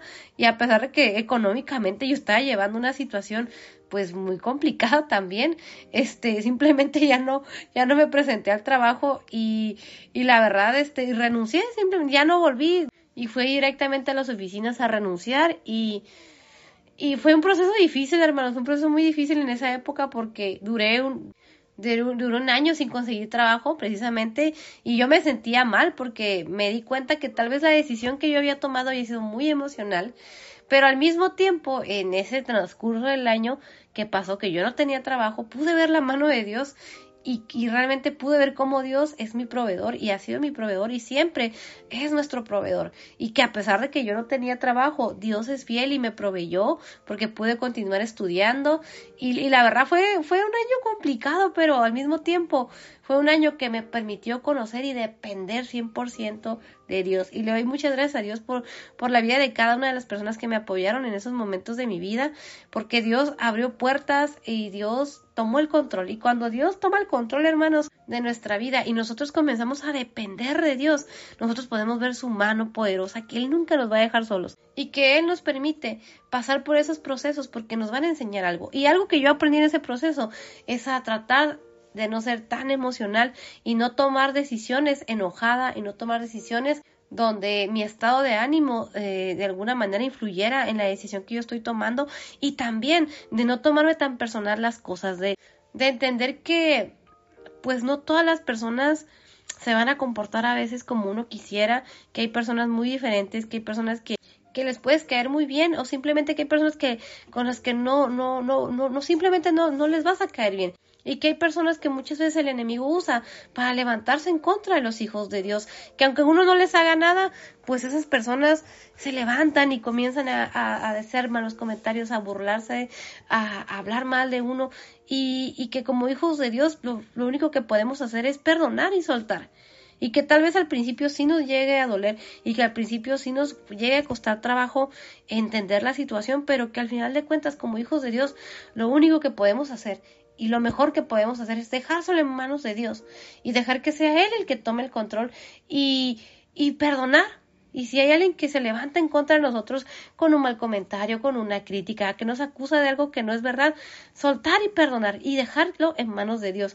Y precisamente hace, les contaba que hace poco, hace unas semanas, me tocó pasar una situación en la cual yo al principio yo me sentía así, me sentía eh, humillada, me sentía que que tal vez lo que estaba haciendo no tenía sentido y que, que lo mejor que podía hacer era dejarlo.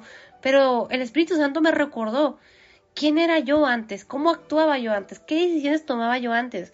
Y me recordó que no debo de tomar decisiones cuando estoy deprimida, cuando estoy triste o cuando me siento frustrada o cuando me siento eh, emocionalmente no estoy bien. Y le doy gracias a Dios porque Él es fiel, hermanos, y lo mejor que pude hacer es ponérselo en manos de Dios y perdonar. Y lo mejor de todo es que Dios es el que nos defiende, hermanos. Y algo que yo creo es que Dios es el que pelea por mí y el que pelea por sus hijos. Y cuando se levantan este tipo de situaciones, lo mejor que podemos hacer es perdonar y dejárselo en manos de Dios. Hasta el día de hoy todavía tengo que seguir de alguna manera trabajando o viendo a estas personitas, pero no las veo con odio ni con rencor, sino al contrario. Eh, a pesar de que todavía hay actitudes o situaciones en las cuales llega a ser un poco complicado, el Espíritu Santo de Dios me recuerda que yo tengo que perdonar, que yo tengo que ponérselo en manos de Dios y que no me tiene que afectar esas cosas que yo sé que como hija de Dios, si yo como hija de Dios estoy haciendo lo correcto y viene alguien y me acusa, yo como hija de Dios tengo que estar firme creyendo en quién soy como hija de Dios. Y si hay algún área que tengo que corregir, si tal vez hay situaciones en las cuales yo también tengo que corregir mis actitudes o tengo que corregir la manera en la cual muchas veces puedo llegar a confiar en las personas, porque hay personas que te van a tratar muy bonito, te van a hablar muy bonito, pero a tus espaldas van a, de alguna manera, van a buscar hacerte daño. Y si lo hacen, hermanos, lo mejor que podemos hacer es dejárselo en manos de Dios. Lo mejor que podemos hacer es dejar que Dios tome el control y perdonar y dejar que sea Dios el que tome el control. Aunque no es fácil, hermanos, no es fácil, pero es lo mejor que podemos hacer, es algo que el Espíritu Santo Dios me recuerda el día de hoy. Y por eso el versículo 11, en Oseas capítulo 5, versículo 11 dice, Efraín es vejado, quebrantado en juicio, porque quiso andar en pos de vanidades. Ahora, algo que podemos ver es que Efraín, esta tribu, se encontraba en esta situación y hay un porqué, dice, porque quiso andar en pos de vanidades. Entonces, algo que el Espíritu Santo Dios me enseña es que muchas veces pasamos por situaciones en las cuales nosotros estamos eh, en pos de vanidades, siguiendo cosas que no edifican.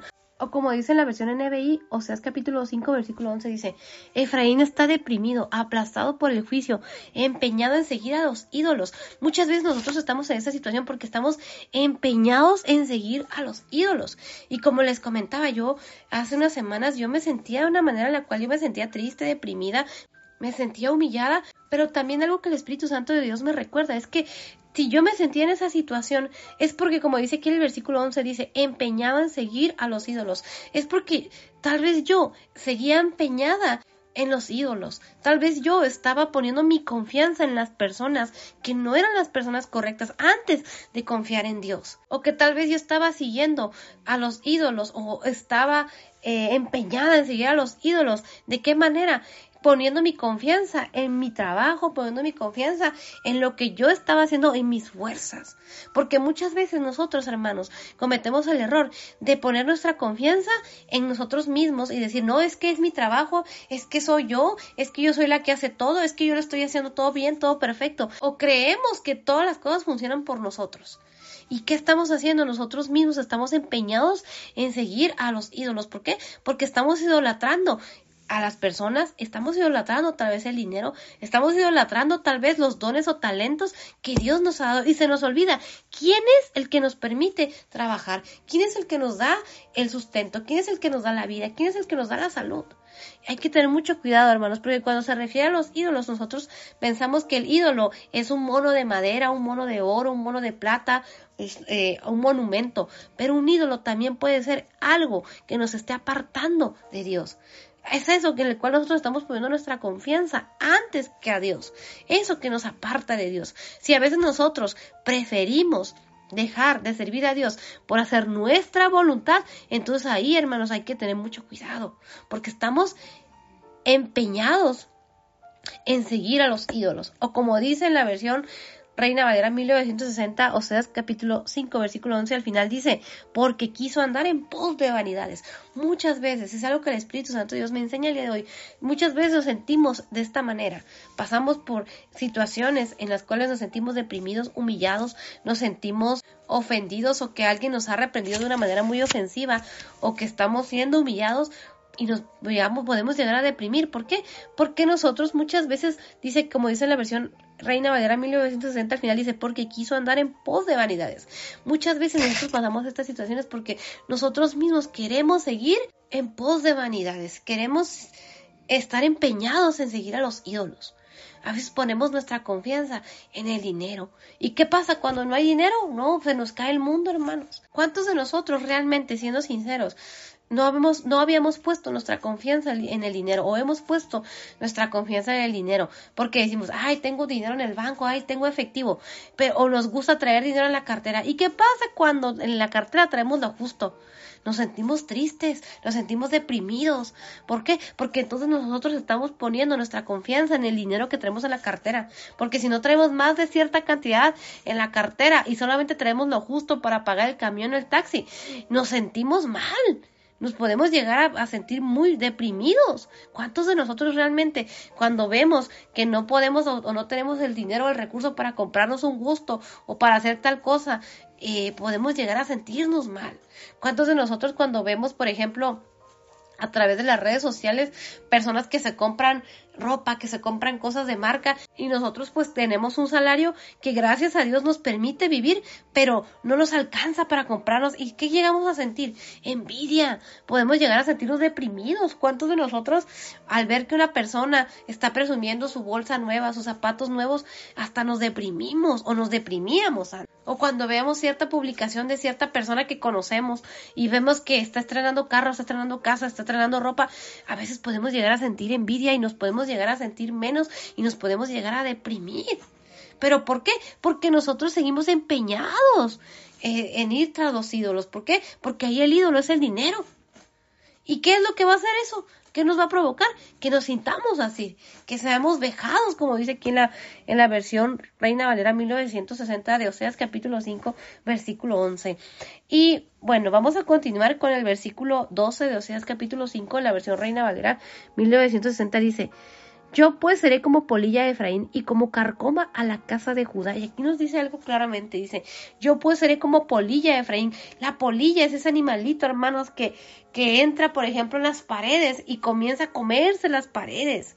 Que de repente cuando nos damos cuenta vemos un, una pared o, vemos eh, un mueble de madera y le entró la polilla y vemos cómo ese animalito chiquitito se comienza a comer la madera, a corcomer la madera y de repente ese mueble que se miraba bien fuerte y que se miraba eh, de calidad, lo toca uno y se empieza a deshacer, se empieza a romper.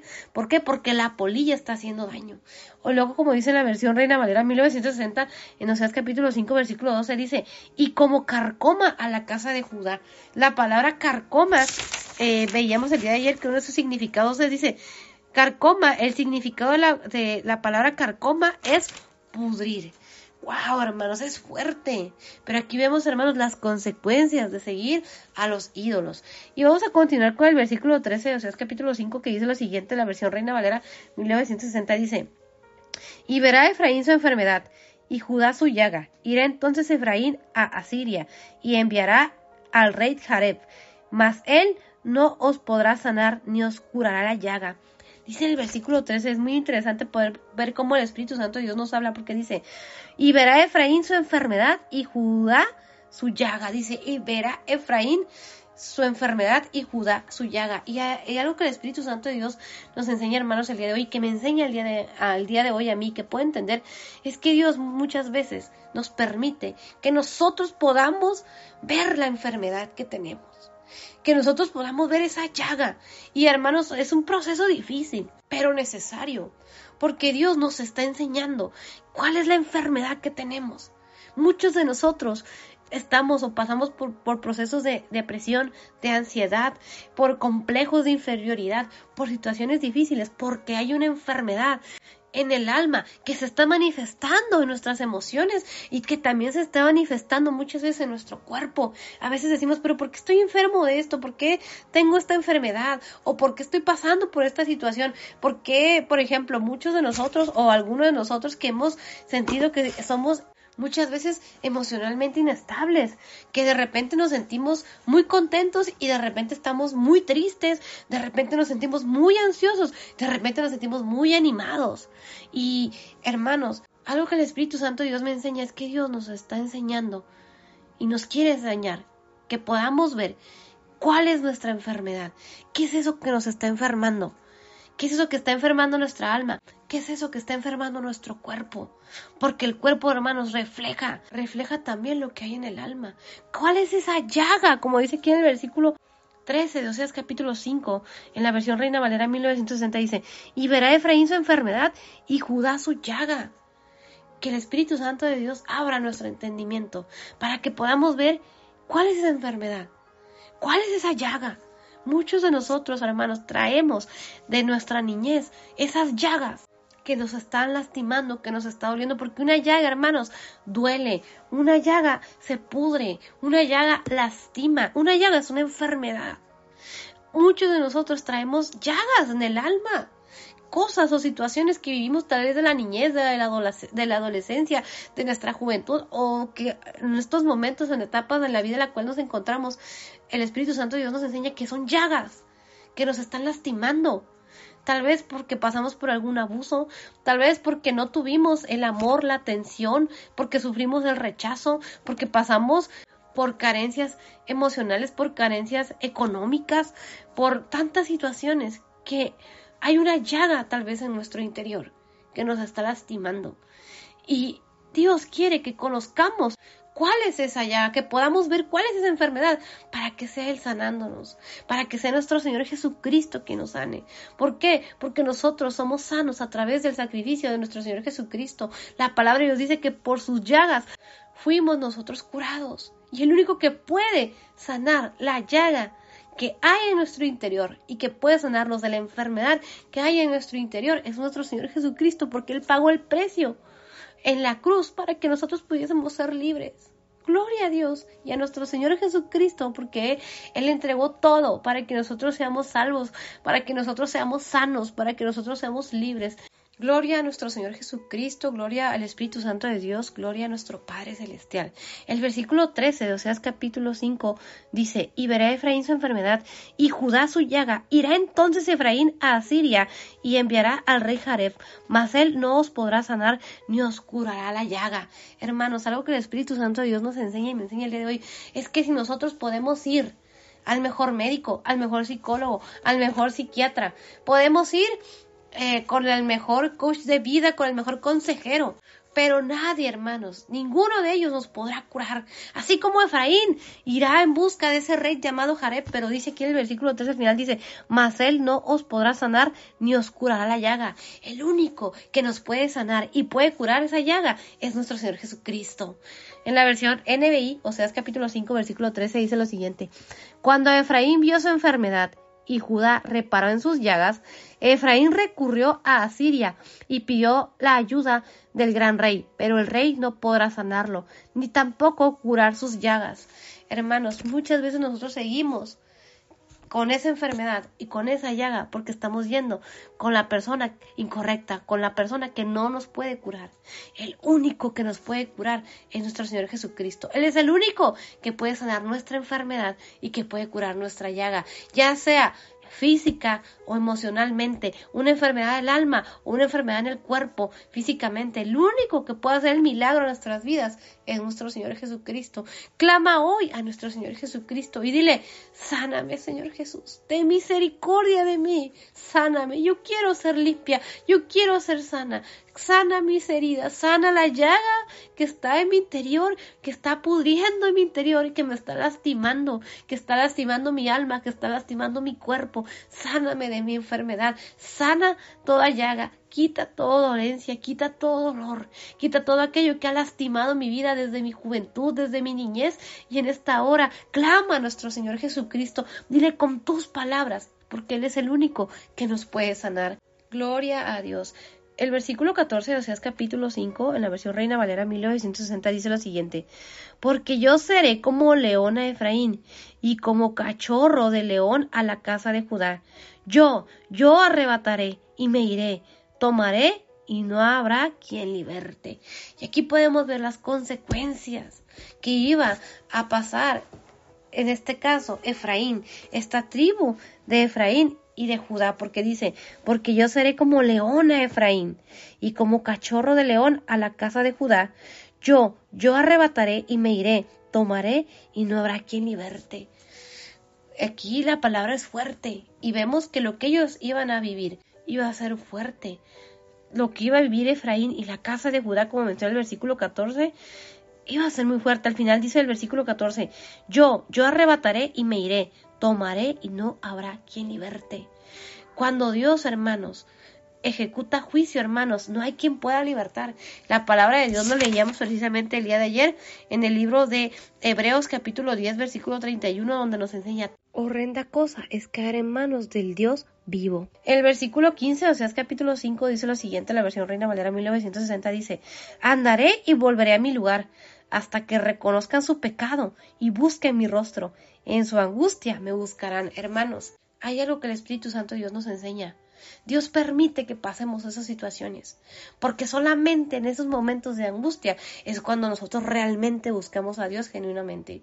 Cuando todo va bien, no buscamos a Dios, pero pasamos por un proceso difícil, así como menciona aquí lo que iba a vivir Efraín y lo que iba a vivir Judá, y podemos ver que solamente así ellos lo iban a buscar. Y en estos tiempos esta palabra aplica también para nosotros, porque el Espíritu Santo de Dios me enseña y nos enseña que nosotros muchas veces tenemos que pasar por situaciones difíciles, porque solamente así buscamos a Dios.